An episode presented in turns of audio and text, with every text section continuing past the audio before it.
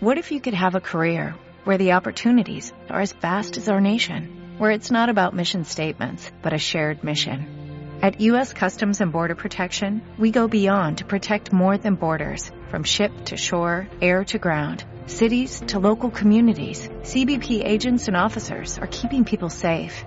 Join U.S. Customs and Border Protection and go beyond for something far greater than yourself. Learn more at cbp.gov/careers. Bienvenidos. DUCIS es una iniciativa empresarial enfocada al conocimiento de las personas, las empresas y la sociedad.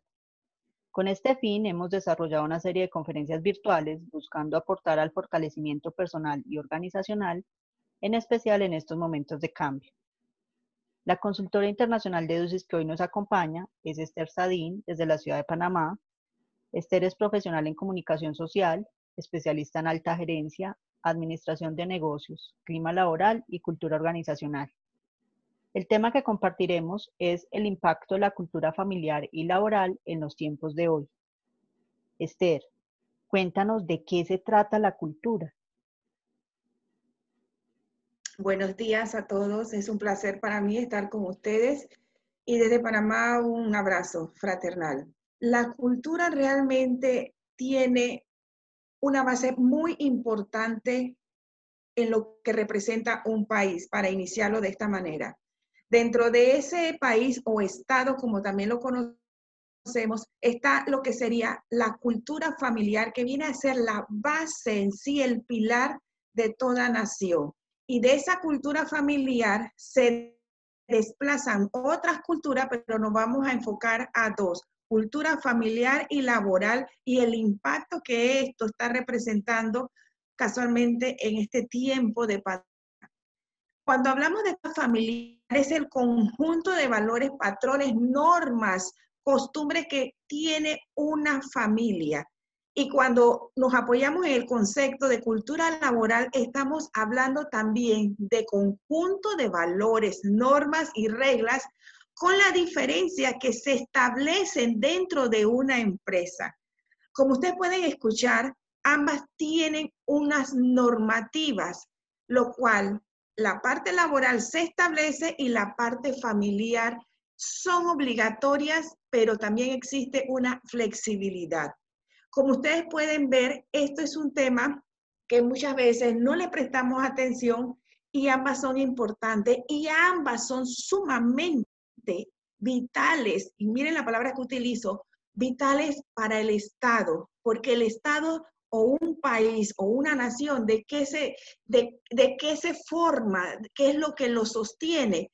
Pues la cultura en sí. ¿Y qué representa, eh, si nos vamos a ver lo, lo que está compuesta una cultura? Hombre, tenemos costumbres, idiomas, las expresiones artísticas, la religión, porque cada país tiene una religión, eso es importante destacarlo, pero dentro de ella existen también otras comunidades que practican otras creencias, otras líneas religiosas, rituales, normas de comportamiento, eso es muy importante. Tenemos códigos, que es lo que hoy en día, esos códigos que tienen los, los estados, las culturas estatales, nos ayudan a podernos entender unos con el otro dependiendo de nuestros continentes. Entonces, por supuesto, están las normas, los valores, eh, también estamos incluyendo los mitos. Todo esto es lo que está compuesto una cultura y hay muchas otras aristas más, pero son las que más siempre uno recuerda y destaca. Ahora bien, vamos a enfocarnos un poquito de lo que sería la cultura de, costumbres. En un país no podemos decir que solamente, en el caso de Colombia, solamente hay ciudadanos colombianos. Hay participación de ciertas comunidades, pueden ser eh, españolas, tienen italianos, tienen norteamericanos, tienen, pueden tener comunidades hebreas, comunidades árabes, en fin, todo eso hace que enriquece y fluya la cultura de un estado, de un país, que se comparten costumbres, que se comparten expresiones artísticas, inclusive eh, la parte de Bogotá que conozco tan bella y preciosa, me, encanta el frío de Bogotá, es el comportamiento debe ser diferente a la Cartagena, la, misma forma de comunicarse de las personas de Cartagena, de Cali, son diferentes y eso ocurre en cada país. Un país puede estar compuesto de diferentes diputaciones, provincias, no sé cómo se diría en, Colombia, eh, cuando se separan eh, eh, Bogotá, Cali, Medellín, e, estas ciudades diferentes, pero al final cada, cada región tiene su forma de manejarse, incluso su forma de hablar, eh, tiene regionalismos muy propios, acá se le llaman eh, modismos criollos, en fin, entonces incluso hasta la vestimenta cambia y cambia obviamente porque si hay sectores de, de, un país que hay más frío, pues la vestimenta es totalmente diferente y dependiendo de la cultura. En ese sentido, es lo que hace que varíe mucho un país al otro. Recordemos que tenemos cinco continentes y nosotros nos encontramos en la parte de América, lo cual es interesante darnos cuenta de que somos muy parecidos, hablando castellanamente, pero a la realidad de estar presente, alguna palabra no es compatible con la parte, es decir, verbal que tenga otro país, ¿no? Entonces, muchas veces pueden eh, escucharnos hablar a nosotros los panameños y no nos pueden entender en otros países como en Colombia o como Costa Rica, que estamos bastante cercanos, que somos fronteras, somos hermanos muy allegados y hay modismos que no nos pertenecen y, nos quedamos como esto que es. Eso es lo que hace enriquecer una cultura, pero cuando vamos a hablar de cultura familiar, aquí sí quiero destacar algo. La forma en que nosotros desarrollemos o criemos a nuestros hijos, esto va a imperar en la formación del individuo, de ese niño o esa niña a nivel profesional. Cuando dos personas son de la misma nacionalidad, es obligatorio igual transmitir su costumbre, la costumbre que cómo se manejaba en la familia del padre y la, en la familia de la madre. Se hace una fusión y se trata de recoger lo más positivo porque no siempre todo puede ser lo correcto. Puede ser que a mí no me gustan ciertas cosas que yo veía en la familia de mi esposo o viceversa. Entonces siempre es importante recoger la parte positiva para transmitírsela al núcleo familiar y estamos hablando ahora mismo del niño o de la niña. ¿Qué ocurre? Aquí es un tema de obligación, no son opciones. Es imperante que dentro de la cultura familiar se establezcan reglas igual como se haría y vamos a ver más adelante en una cultura laboral. Dentro de la familia es obligatorio transmitirle una religión, una fe, no importa cuál usted tenga en este momento, pero tiene que transmitirla. Escuchen, ningún ser humano puede crecer si no tiene una línea espiritual. Ustedes la pueden llamar como quieran, pero esto es importantísimo porque esto va arraigado a la formación de una persona y eso se refleja cuando ya es un profesional. Y lo vamos a ver más adelante. Entonces, eso como primera instancia. Si la pareja es lo contrario, son dos nacionalidades diferentes, esos niños tienen la gran oportunidad de desarrollar mucho más todavía, porque si los padres son de diferentes nacionalidades, aunque sean del mismo continente de América, o vamos un poquito más allá, son de otro continente, el desarrollo es más, eh, ¿cómo decirlo? Mucho más enriquecido porque ahí es donde entran las habilidades blandas. ¿Y cuáles son esas habilidades blandas que muchas veces nosotros en el momento de ser padre o educar a un niño o una niña, eh, no las tenemos tan claras y es obediencia, responsabilidad, que sepan escuchar, que sepan comunicarse, que eh, y ir destacando el tema de que la verdad debe ser por encima de cualquier situación, como, como decían acá en mi familia, que la verdad se premia y la mentira se castiga, ¿no? Que siempre es mejor decir la verdad, aunque pase lo que pase, pero, pero, pero estás diciendo la verdad, porque es la formación de los valores. Ese es un punto también que quiero resaltar. Los valores solamente tienes hasta ocho años de edad del niño para fortalecerlos.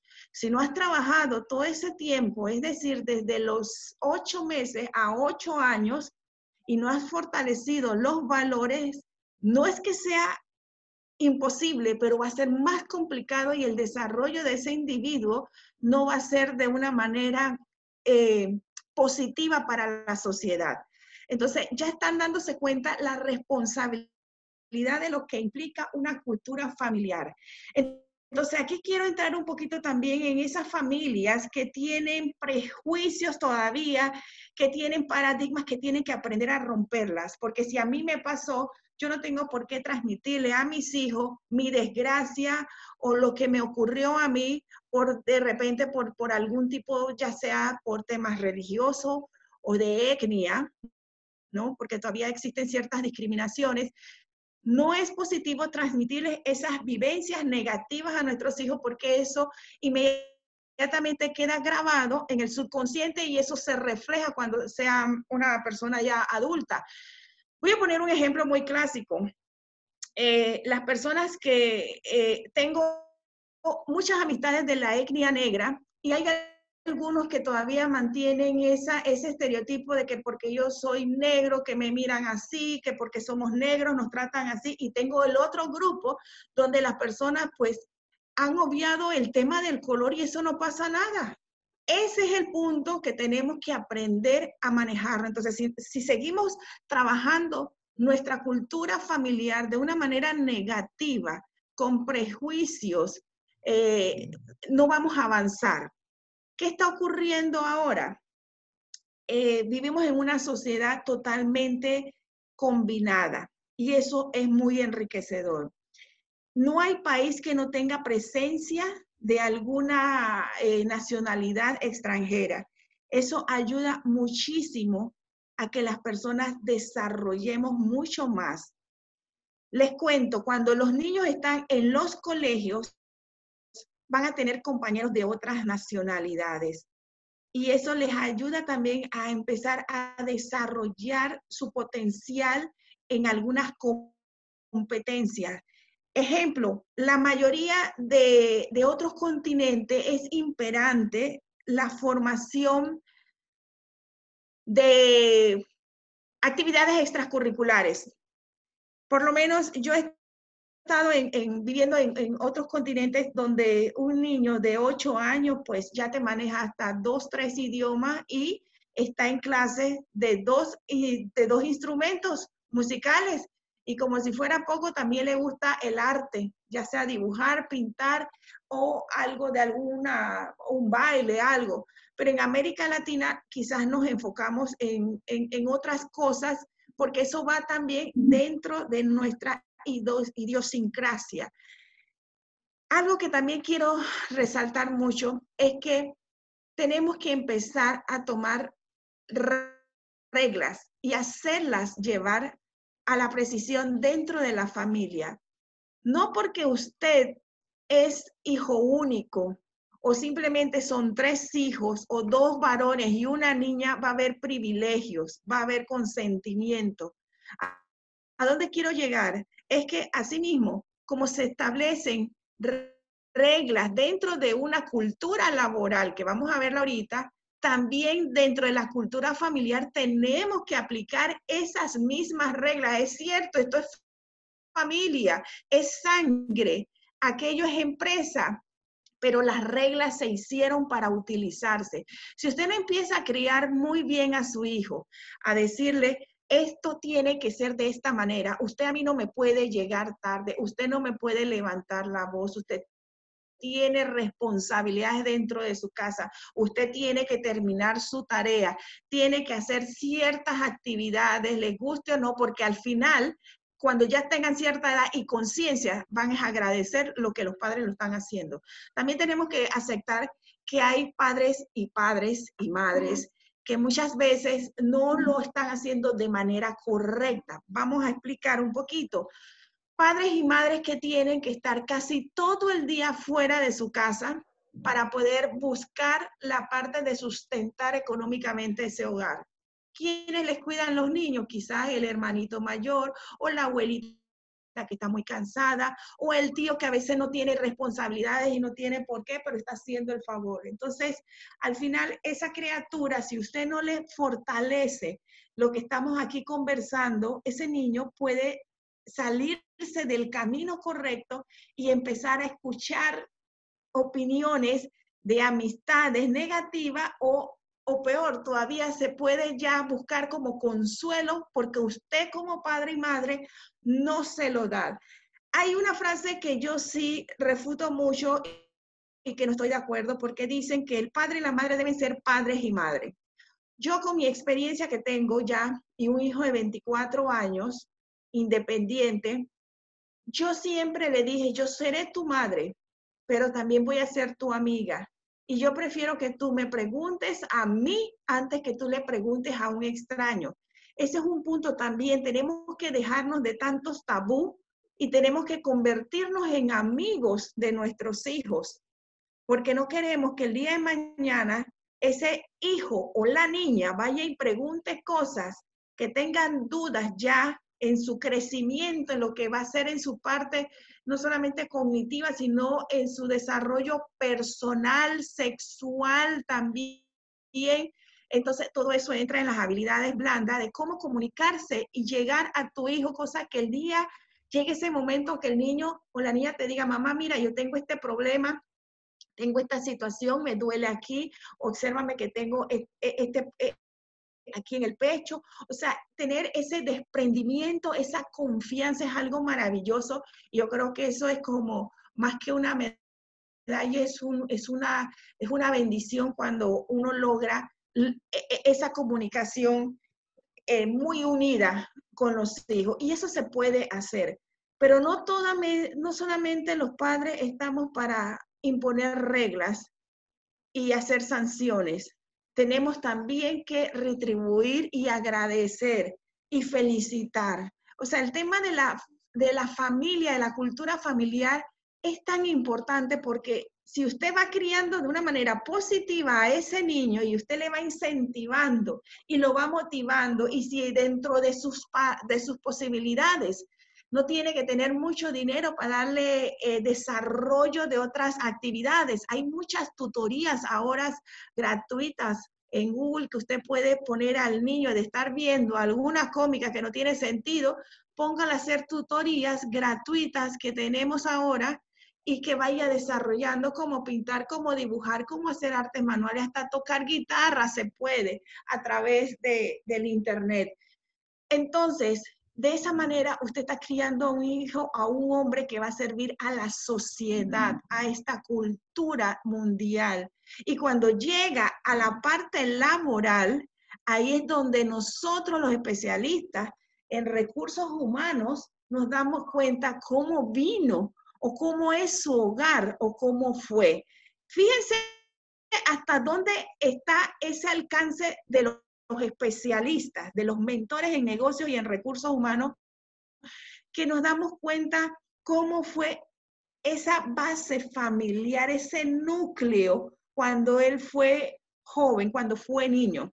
Es por eso que hay una máxima que dice, compórtate de la manera más certera porque la acción positiva o negativa que tú te conduces, así mismo estás dejando mal a tu familia o la estás favoreciendo. Por eso es que les digo, la parte de la cultura familiar es, es importantísima porque es el paso, es lo que usted le está dejando a su hijo como legado, porque esto no es un tema de que el maestro o el profesor tiene que eh, ejecutar, eh, eh, guiar. Este es un tema primeramente familiar, padre, madre, si hay abuelitos, si hay o sea, esto es un conjunto del núcleo familiar donde está criándose esos niños. Ahora se ha presentado, ahora se ha presentado una gran oportunidad eh, que ahorita lo estábamos comentando también y, escuchándote en lo que planteas. Eh, con todo este tema del confinamiento se ha presentado, que tenemos en diferentes países, se ha presentado la oportunidad de que esas personas que tienen hijos, que tienen hijos pequeños o, también a los que estamos más grandes en, en la relación con los padres, genere la oportunidad de una nueva convivencia y de darnos esa, esa posibilidad de tomar conciencia para poder lograr ese aporte a, esos valores y a esas cosas que se están realizando. Eh, ahora también comentabas de, de, las diferencias que pueden haber de acuerdo a la, cultura en los países. Y en esos viajes, en esas experiencias que has tenido en diferentes países, ¿qué has visto en común? ¿Cuál ha sido el elemento común que se busca en esa cultura familiar? Eh, el elemento común es el amor, la atención a los niños, saberlos escuchar. Fíjense que a veces no es tanto la cantidad de tiempo. Ahora sí, como lo dijiste muy bien, Viviana, con este confinamiento mundial que tenemos, es una grandísima oportunidad de restablecer o mejorar o reinventarnos, que es una palabra muy utilizada ahora, para mejorar todo lo que no hicimos bien con nuestra familia. Entonces, ¿cuáles los elementos muy en común que he observado? Primero, el amor, el respeto y la obediencia. Es algo que siempre está en diferentes núcleos que en los lugares que yo he estado. Hay algo que me llama mucho la atención dentro de ciertas culturas. Por ejemplo, en los europeos, ellos siempre van a tener ese respeto hacia los padres, pero los padres los preparan de una manera que se conviertan en personas independientes. Tanto así que ellos, em, a pesar de su independencia, ellos eh, siempre sacan de uno o dos días a la semana para ver a sus padres o si no pueden por las distancias, llamarlo prácticamente un día de por medio. Y siempre los tienen presentes. En la cultura, por lo menos árabe, uno lo que, lo que se hace es que no se, no se le trae problema a los padres, sino que se les trae solamente noticias positivas. Son diferentes formas, ¿no? Que, que, que cada cultura tiene su propósito y como se dice en el mundo árabe, que la madre tiene tres cielos y el padre uno. Es decir, eh, la madre es como la matriarca, es la fuerza dentro de un núcleo familiar, porque es la que le va a transmitir todos los valores, todo lo que genera el amor y la unión dentro de una familia, porque el hombre sale a trabajar, a diferencia de la cultura eh, europea, de algunos países, por supuesto, de Europa, donde se comparte, es compartida, realmente es compartida. Y en la parte de América Latina, también muchas veces es compartida o también se da el fenómeno como la cultura árabe que la madre está en la casa, el hombre es el que sale, y o sino que las madres también se convierten en madres canguro, como se les llama, que siempre están con sus hijos en algún tipo de negocio. Realmente la cultura familiar en otros países, quizás esas son las características que se unen y que son idénticas, el amor, el respeto, la obediencia, pero la mentalidad van cambiando porque en América se sobreprotege demasiado a los hijos, se le dispensa demasiado a los hijos y se hay, hay mucha flexibilidad, tanto que muchas veces eh, estamos criando eh, expresiones muy criollas, como se dice en Panamá, estamos criando parásitos, miren que es una palabra muy fuerte, parásitos porque son hombres ya adultos, estamos hablando de, de, de 20 años, 25, que no trabajan ni estudian. Entonces, eh, es esa, esa parte de la cultura latina de, de, flexible, de que no se le exigió, de que pobrecito, que no mira, que hay que darle la oportunidad. Entonces, se va con ese tema y llega a la adultez y la persona no ha sido productiva. Entonces, la parte europea sí es más independiente. Siempre el padre, los padres están recalcándole a los hijos, tienes que estudiar porque tú tienes que ser independiente, tienes, acuérdate que no te puedes quedar aquí nada más, tienes que viajar, tienes que buscar la manera de salir adelante. Entonces, le están trabajando ese subconsciente al niño de que yo tengo que ver qué hago, yo tengo que superarme, cueste lo que cueste, pero yo tengo que salir adelante. En cambio, la cultura latina es más abrazadora, más como que no, mira, qué pobrecito, que vamos a darle una oportunidad o, que si está siendo trastada, pues se le disculpa, allá sí. Hiciste eh, algún problema, cometiste un error, pues eso tiene eh, una acción que tienes que pagar, tiene sus consecuencias, su sanción, como le podríamos llamar laboralmente. Entonces, eso sí es, es, lo que hace diferente las culturas. Y si ustedes se ponen a pensar en este momento, ¿por qué ustedes creen que cuando hay una, el, latino, vamos a hablarlo así, emigra a otros países, les cuesta adaptarse a ciertas culturas? Es decir, hay latinos, sí, en Europa, pero son los menos. Y hay latinos, pero muy contaditos que llegan al África. Y ni contar ni mencionar en los otros países porque no tienen sistema de adaptación, porque es un tema cultural familiar, porque si usted empieza a, hacer trabajos a los niños de adaptación, de socializar, de dejarse de esos prejuicios, no nos juegues con aquel niño porque mira que no somos iguales, porque todavía en pleno siglo XXI he evidenciado eh, comunidades en América Latina, sobre todo, donde si son de ciertas clases de la sociedad, no pueden mezclarse porque yo soy de esta sociedad y tú estás en otra, o donde tú vives, ah, no, porque yo vivo en tal lugar. O sea, cosas como estas que en el siglo XXI no puede, no se puede detener. Y eso es algo muy propio en América Latina, porque en Europa usted puede estar hablando con un millonario y no se da ni cuenta. Esa es la gran ventaja. Ahí lo que vale es el potencial, la capacidad que tenga la persona, la forma de conducirse, sus habilidades. Entonces, por eso que las habilidades blandas siempre han jugado un gran papel en la vida del ser humano, pero quizás de hace cinco años para acá es que hace un poquito más de ruido, pero ese ha sido el éxito de estos continentes, por llamarlo de, de la manera pues correcta, primer mundo, que ellos han desarrollado muchísimo, porque se preocupan hasta la persona más humilde. Yo les cuento que me he tocado con niños que, me, han, que me hablan tres idiomas.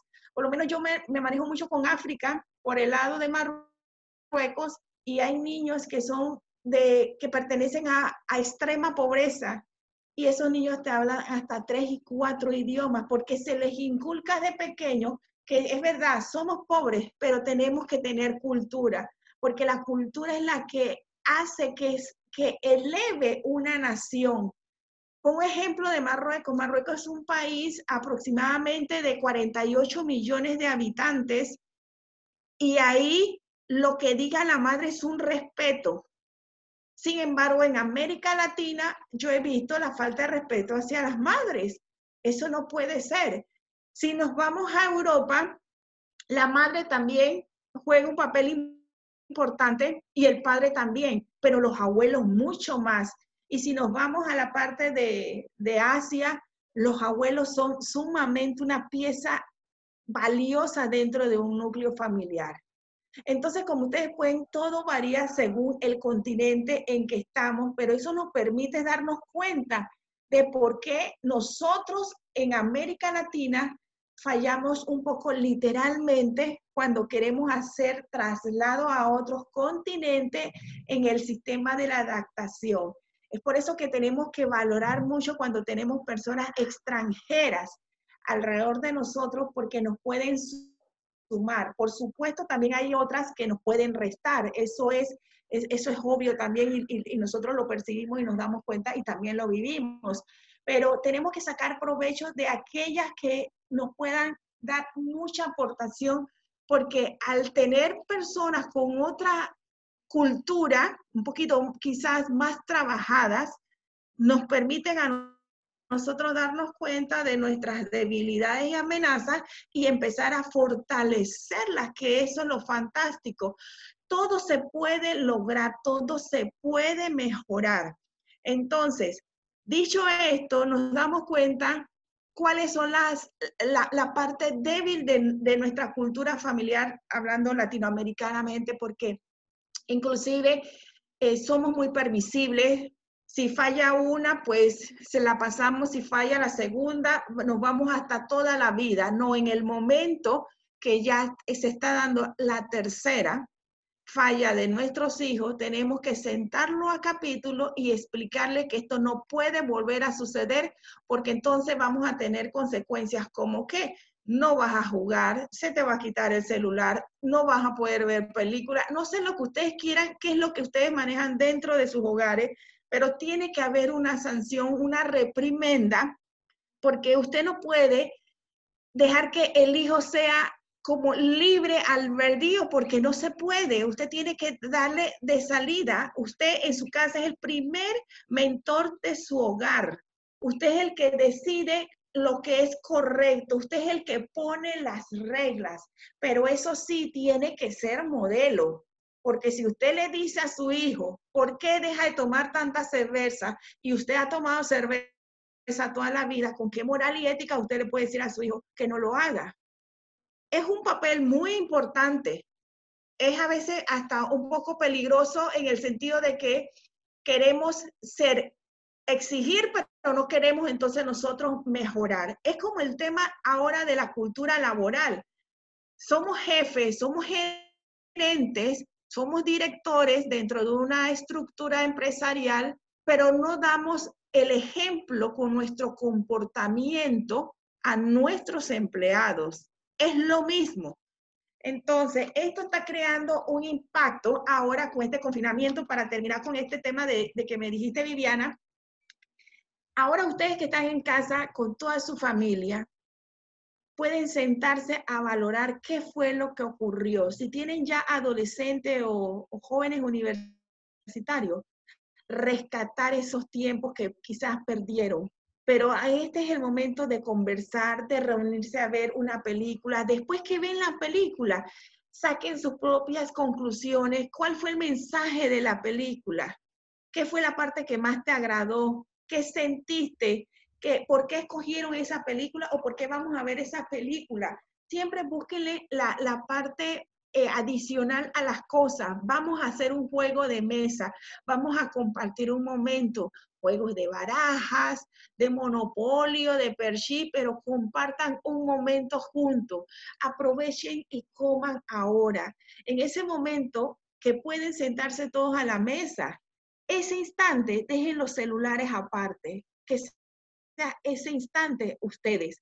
También sé que los confinamientos traen alteración emocional, pero estos son los escapes, estos son los, los puntos que podemos buscar mecanismos para nosotros distraernos. Si usted tiene mascota, también tiene que tener mucho cuidado porque lamentablemente ese es otro punto que las pobres mascotas están pagando los confinamientos del mal humor o la desesperación de las familias, pero recuerden que también son seres vivos y son parte de esa naturaleza que hoy en día dijo, ¿saben qué? Les voy a demostrar que yo realmente no necesito de las personas. Qué duro es lo que estamos viviendo todos, pero aprovechemos ese confinamiento que tenemos ahora, cultura familiar, y empezamos a conocer. Ahora uno se sienta a ver las noticias cómo va el mejoramiento en el continente africano, europeo, en Oceanía, en Asia, cómo se está dando esta evolución. Ustedes se han puesto a reflexionar dentro de su núcleo por qué esto se dio, cuál es el mensaje que nos está dando la misma naturaleza, el planeta, que tenemos que mejorar. ¿Qué ocurrió que yo hice, que tú me hiciste, que me volviste, esto no lo puedo olvidar y por favor ya, pasemos esa página. pongamos una coma para poder seguir y escribir y continuar con nuestra historia. Todo tiene una nueva oportunidad. Desde que hay una coma, siempre hay la oportunidad de continuar una frase. Así que yo siempre los exhorto a aquellas personas que han tenido un núcleo familiar un poco complicado, que siempre hay oportunidad. Que los hijos tengan sentimientos o resentimientos por algunos comportamientos o abandono de los padres, pues la vida a veces no puede ser todo positivo, pero te hace a ti tener esa capacidad de comprensión y decir, ¿sabes qué? A lo mejor fue por circunstancias que yo me sentí abandonado. Es como lo dije al inicio. Eh, muchos padres a veces tienen que salir para buscar el sustento y por eso que esa, esa forma de manejar la cultura familiar es un poco, eh, no es tan provechosa como realmente se quiere lograr. gracias, gracias, gracias Esther por todos esos conocimientos, experiencias que has compartido con nosotros. Realmente ese es un tema eh, que por su profundidad precisamente puede tener muchísimos más eh, momentos donde podamos retomarlo. Es claro lo que comentas de la familia como ese primer formador que tiene el individuo con esa importancia por esa formación en esos valores, en ese respeto, en ese amor, en esa tolerancia, en esa atención, para que también se vuelva luego en en esos elementos que le ayuden a las empresas a poder desarrollarla. Te agradezco nuevamente por haber aceptado esta invitación. Más adelante podemos tener otro, generar otro espacio donde podamos seguir como hablando precisamente de los elementos que, que, impactan en la organización a partir de todo esto que tiene que ver con la formación de la cultura en la familia. Muchas gracias de nuevo. Si alguna de las personas que nos escucha tiene alguna inquietud o comentario, puede compartirlo a través de este espacio o escribiéndonos al correo electrónico huellaslider.gmail.com o en nuestras redes sociales arroba huellasdulces en Facebook e Instagram. Gracias de nuevo a todos por acompañarnos. Hasta pronto.